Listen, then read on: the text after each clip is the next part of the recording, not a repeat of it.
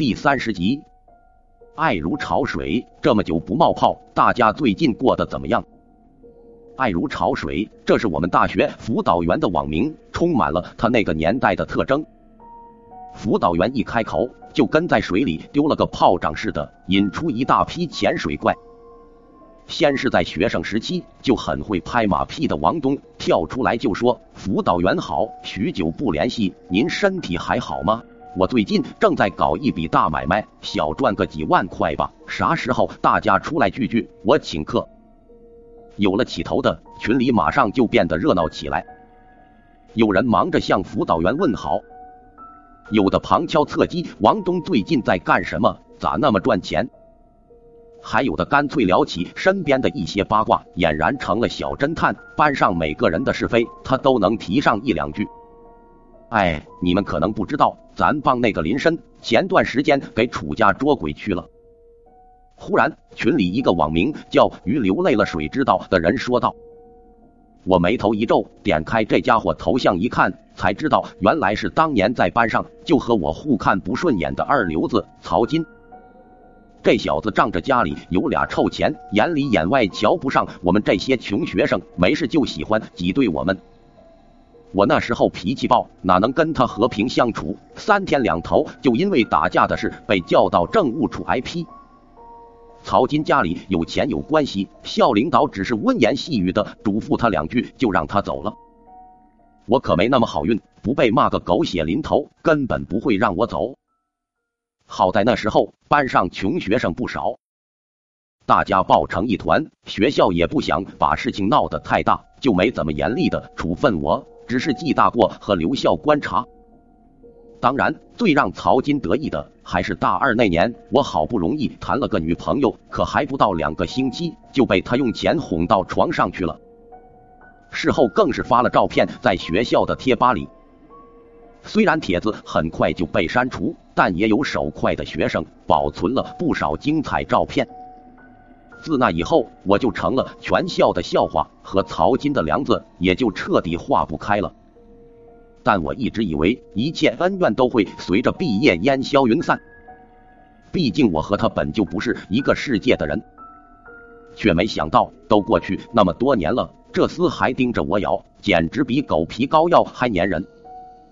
曹金话音落下，不少之前就和他关系好的狗腿子立马出来附和：“真的假的？几年不见，咱班的青帝真去修仙了，都会做法捉鬼了。”青帝自然是那时候他们给我起的外号，谁让我确确实实是被人给绿了呢？说不定是穷到吃不起饭，跑去坑蒙拐骗了吧？这世上哪有鬼？都是一些人在那装神弄鬼。看着这些阴不阴、阳不阳的论调，我心里冷笑，懒得和他们一般见识。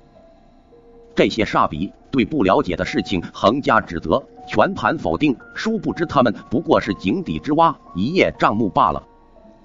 所谓大千世界，无奇不有。你没见过的东西，就能代表没有？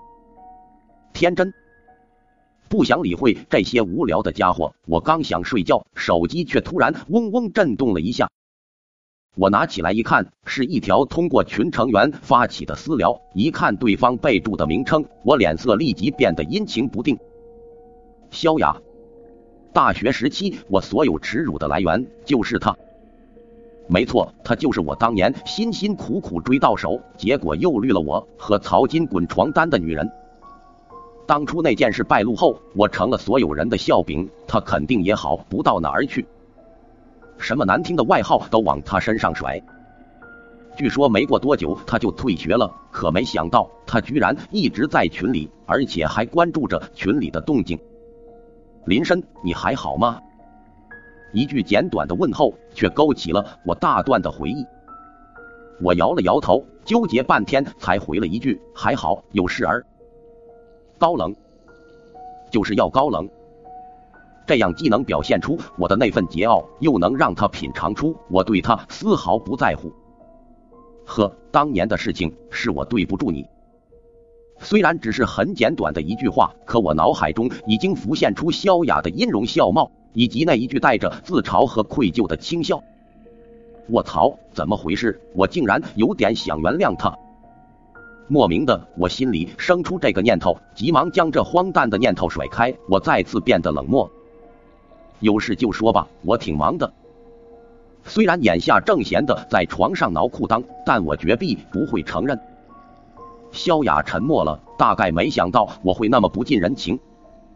我等了老半天，才看到他给我发的消息。听说你前段时间去楚家处理一些灵异事件了，你懂那些吗？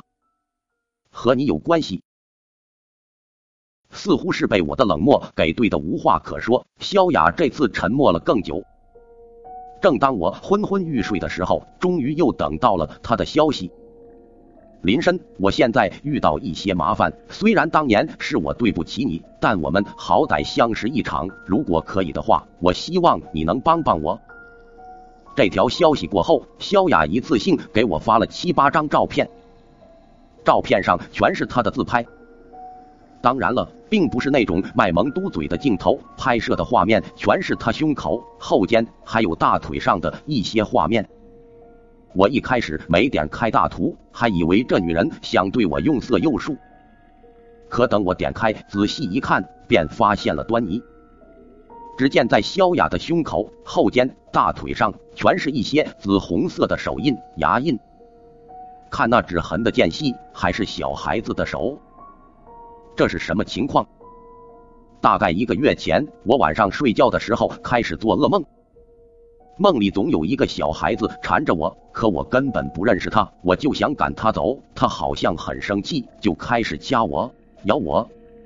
萧雅又给我发来消息，我原以为只是个梦，可等我醒来以后，我梦里被咬过的地方真的出现了这些痕迹，我有点害怕，可又不敢去医院，就想着再过一晚看看。可没想到，第二天夜里情况还是那样，那小孩子越来越凶，咬得我越来越痛。就算了，那眼神好像要杀了我一样。没办法，我只好在第三天的时候跑去我闺蜜家准备躲一躲。但那一晚发生了一个意外。